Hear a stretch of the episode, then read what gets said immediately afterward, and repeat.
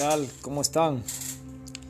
Buenos días, buenas tardes, buenas noches en el horario que se encuentre. Una vez más, su amigo Wilfredo Michel Ninahuanca Santos.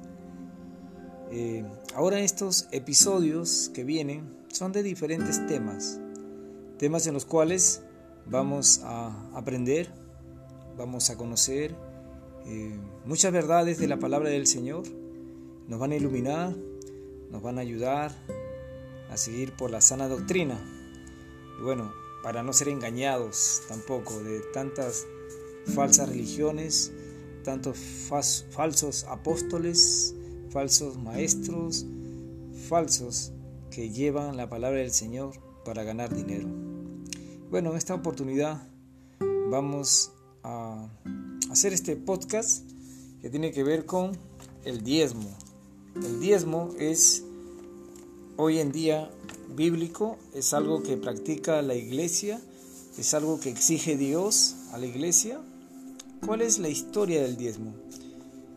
Eh, vamos a hacer algo resumido realmente en estos podcasts. Vamos a leer en Números capítulo 18, versículo 21 de la Biblia en el Antiguo Testamento. Números 18, versículo 21 dice, He aquí, yo he dado a los hijos de Leví todos los diezmos en Israel por heredad, por su ministerio, por cuanto ellos sirven en el ministerio del tabernáculo de reunión. Bueno, ya los que están leyendo la Biblia, espero que estén leyendo la Biblia, ya saben quién es el pueblo eh, de los levitas. Leví es uno de los hijos de Jacob. Eh, Jacob tuvo doce hijos y a esto le llamaron las doce tribus de Israel. Entonces cuando ellos salieron de Egipto, de la esclavitud de Egipto, ellos llegaron al desierto y Dios mandó a construir el tabernáculo. Y allí eh, los levitas se encargaban del ministerio de todo el cuidado del tabernáculo, de los sacrificios, de los cuidados, de todos los implementos, los utensilios que tenían el tabernáculo. Y estos eran los levitas, era la descendencia de, Leví, todos los hijos de Leví. ¿sí? Y ellos recibían la décima parte, el diezmo, ¿sí? de los once hermanos. O sea, los once hermanos tenían que sostener a esta familia, a esta tribu de Leví. Y esto se hacía porque estaba el templo en ejecución, estaba el templo funcionando, estaba allí, se puede decir, eh, la orden del Señor, que los levitas tenían que dar sus diezmos, eh, perdón, eh, los hermanos de, de Leví tenían que dar sus diezmos a los levitas, o sea, todas las otras 11 tribus tenían que dar sus diezmos. Y bueno, esto continuó hasta la venida de Cristo. Pero vamos a ver cómo hoy en día eh, los falsos maestros, muchos, se puede decir pastores, no vamos a decir nombres en esta oportunidad, como dice el dicho, ¿no? Se dice el pecado, pues no el, pecador, o se dice el milagro y no el santo. Bueno, vamos a leer Malaquías capítulo 3. ¿Qué dice Malaquías capítulo 3? Eh, Malaquías es el último libro del Antiguo Testamento. ¿Ya? Y el 3, 8 y 9 dice, ¿Robará el hombre a Dios? Pues vosotros me habéis robado y dijisteis, ¿en qué te hemos robado? En vuestros diezmos y ofrendas. Malditos sois con maldición, porque vosotros la nación toda me habéis robado. Miren, noten acá algo importante. Toda la nación dice, me habéis robado, me habéis robado en vuestros diezmos y ofrendas.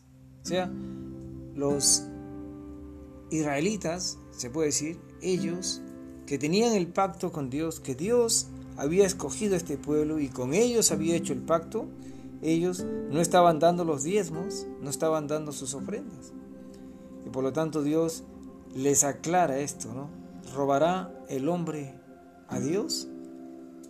Y si vemos el capítulo 1 de Malaquías, viendo el contexto una vez más, dice profecía de la palabra de Jehová contra Israel por medio de Malaquías. Y habla acá contra Israel, dice, profecía de la palabra de Jehová contra Israel. Malaquías justamente está hablando a la nación de Israel, a la nación de Israel que no había cumplido con dar los diezmos y las ofrendas a Dios. Esto realmente era algo que estaba, eh, se puede decir, en contra de la voluntad del Señor. Estaban robando. Pero notemos que se lo está diciendo a Israel, a la nación. Toda la nación me habéis robado, dice, ¿no? Malditos sois con maldición, porque vosotros la nación toda me habéis robado. Y así utilizan esta parte para poder asustar a las personas, ¿no? Todo me habéis robado, malditos. Y así les eh, intimidan para poder cobrar el diezmo, el tan precioso diezmo para ellos. Raíz de todos los males es el amor al dinero. Y esto es amor al dinero, abiertamente. Las personas pueden escuchar cualquier cosa. Pueden escuchar algunos eh, mensajes eh, falsos, como le llaman el Evangelio de la sanidad, de la monetización, el Evangelio de la prosperidad, pero no escuchan realmente el Evangelio de la salvación del alma. ¿no? Entonces, les predican que tienen que diezmar, pero para eso ellos les ofrecen muchas cosas, muchas cosas eh, engañosas. Y también les dice, ¿no? Pruébame, pruébame y verás, dice, ¿no? Pues abriré, dice, la puerta de los cielos, la ventana, ¿no? Y, derramaré mi bendición. Porque esto es lo que dicen. Miren, el versículo 10, Malaquías 3, 10 dice, trae todos los diezmos al alfolí, y hay alimento en mi casa, y probadme ahora en esto, dice Jehová de los ejércitos, si no os abriré la ventana de los cielos, y derramaré sobre vosotros bendición hasta que sobreabunde. Entonces, les, les asustan, les dicen, tienen que diezmar, tienen que, que dar. Y si tú vas a dar, Dios te va a bendecir, Dios te va a dar. Pruébame, dice, pruébame. Y así hemos visto campañas, campañas enseñando que, que den sus diezmos, que hagan su pacto con Dios, solamente por dinero. Están engañando a las personas, están cobrando y están estafando a las personas. Pero ¿qué pasó? ¿Por qué esto terminó? Vamos a leer en, Lucas, capítulo 23. Lucas 23, 45 dice, Y el sol se oscureció y el velo del templo se rasgó por la mitad. El velo del templo se rasgó por la mitad. Cuando ustedes lean ya, los que ya conocen, el velo del templo se rasgó, dice, por la mitad. El lugar santo del lugar santísimo.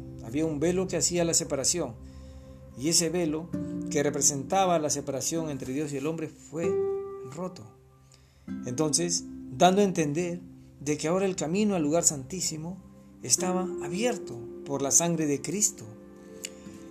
Todos realmente ya en el templo se quedaron sin trabajo, literalmente. Ya estaba libre ahora el camino a través del sacrificio del Señor Jesucristo. Los levitas y todos los sacerdotes, todos se quedaron sin trabajo. ¿Por qué? Llegó el nuevo pacto en la sangre de Cristo. Ahora los líderes eran los apóstoles. Era el Señor Jesucristo y los apóstoles. Y es por eso que hubo una lucha tremenda. Y ellos luchaban por el poder, luchaban por el liderazgo, luchaban contra el Señor Jesucristo porque iban iba creciendo este grupo de cristianos que ya no practicaban la ley, ya no ofrecían sacrificios de animales, ya no guardaban los días, eh, se puede decir, de reposo. Ya ellos ahora tenían un nuevo pacto en la sangre del Señor Jesucristo. Entonces, los levitas, los judíos, todos tenían que sujetarse ahora a este nuevo pacto. Y ya los levitas prácticamente se quedaron sin trabajo y ellos tenían que trabajar. Entonces, ahora, nosotros no somos levitas, no somos judíos, no somos israelitas, nosotros no estamos bajo ese primer pacto, jamás lo hemos estado. Y hoy en día mucho menos la iglesia. La iglesia no está bajo un pacto de, la ley, bajo ese pacto de letra. No. Entonces, ¿qué es lo que hoy la iglesia hace? Se ve que hay eh, ofrendas voluntarias, conforme Dios ha prosperado a las personas, a sus hijos. ¿Y para qué es estas ofrendas? Para los gastos que puedan haber dentro de una congregación, para los pagos de luz, agua y cosas que se pueden utilizar, pero sobre todo para las viudas, para los pobres, para los huérfanos. Para eso es hoy en día las ofrendas voluntarias, que puede ser de todo corazón conforme Dios nos ha prosperado. Y eso si nosotros queremos hacerlo realmente. Y si no, pues Dios no necesita nada. Dios es dueño del oro y la plata. Dios no necesita de nada. Y yo le puedo decir, durante veintitantos años, 22 años para ser exacto, que jamás a mí me han exigido dar un diezmo. Me he congregado en lugares donde no existe eso, donde he aprendido de la palabra del Señor y por lo, por lo contrario, he recibido ayuda inclusive económica en muchas circunstancias. Y, he visto personas allí realmente dándose al Señor y proveyendo para la iglesia, pero no bajo una ley, no bajo un diezmo, no para pagar de ese diezmo al, pastor, al que dirige, porque es más, los que dirigen allí lo hacen gratuitamente. Ahora, es bíblico que una persona que, está ministrando, que puedan ser tres o cuatro, porque no hay un solo pastor en la iglesia, eso vamos a tratarlo en otro podcast, eh, ellos sirven al Señor. Y deberían, de repente, si se dedican al tiempo completo, la iglesia sostenerlo, porque así dice la Biblia. Pero lo sostienen de las ofrendas, no de diezmo. El diezmo, literalmente, no existe en la iglesia. No hay un cartón, un sobre donde diga, este es mi diezmo. Eso no. Bíblicamente no es correcto. Pero hoy en día se acostumbra, entre, entre comillas, las iglesias evangélicas, las iglesias que, enseñan sobre el diezmo, eh, bueno, realmente están viviendo un error. Muchos sabiendo, muchos enriqueciéndose a través de este dinero mal venido, estafando a la fe, de, engañando a, los, a las personas que se acercan de una manera, se puede decir, ignorante, hacen presa, los engañan y los seducen para que puedan entregar su dinero. Esto es una estafa realmente. Ahora, cada persona es responsable de vivir en ese engaño. Si tú que eres una persona que, que predicas el diezmo, que predicas prosperidad, bueno, estás en contra de Dios, realmente. Debemos estar de acuerdo a la palabra del Señor. Y es por eso que se hacen tantas campañas de miles de personas y predican un falso evangelio, predican el evangelio de la prosperidad y hacen a un prosélito de la noche a la mañana, hacen un, un adecto a sus religiones simplemente con hacer una oración y han llegado a su corazón inclusive, han llegado a su mente a través de un mensaje, un mensaje subliminal donde inclusive los hacen llorar con el mensaje, pero solamente son sentimientos. No hay comprensión realmente del Evangelio. Es más, ni siquiera saben qué significa el Evangelio. Y esto sucede para llenar sus congregaciones, porque posteriormente el bautismo y posteriormente sus ofrendas y todo eso va a servir, entre comillas dicen, para la obra, pero es para enriquecer. Y hay muchos testimonios horribles de muchas personas, líderes, pastores líderes, que se han enriquecido. No, se dicen los nombres, sí, pero ya se sabe quiénes están enriqueciéndose ilícitamente de la fe de las personas ignorantes. Pero Dios va a traer sobre ello justicia. Hoy en día sabemos que en esta pandemia, en este coronavirus, ¿dónde están esos que curaban? ¿Dónde están esos que pedían? dinero por curar, por sanar. Aquellos que, que, se creían dioses, profetas, no están. No hay nadie. ¿Dónde están? Todo es realmente una falacia, una mentira, un cuento. Y bueno, Satanás es padre de mentiras. Y aquel que está viviendo en ese camino, en esa mentira, pues está sirviendo a Satanás. Solamente amando el dinero. Solamente, como se dice, eh, sirviéndose de las ovejas, mas no enseñándoles la verdad. Bueno, esperemos que algunos que realmente sí están buscando a Dios por lo correcto, se arrepientan y busquen a Dios y se vuelvan de esos malos caminos. El diezmo no es bíblico para la iglesia. Fue en el Antiguo Testamento para el, el pueblo de Israel, para que puedan sostener a los levitas que trabajaban en el templo. El Señor Jesucristo murió, resucitó. Cuando murió se rompió el velo. De arriba abajo se partió en dos, dando a entender que ya eso ya no estaba ya. Ya no existía ese templo. Seguro lo cosieron, continuaron con sus ceremonias, pero Dios, Dios ya no aprueba esos sacrificios, ya no aprueba aquello que hacían los judíos. Ahora el nuevo pacto en la sangre del Señor Jesucristo es lo que Dios aprueba.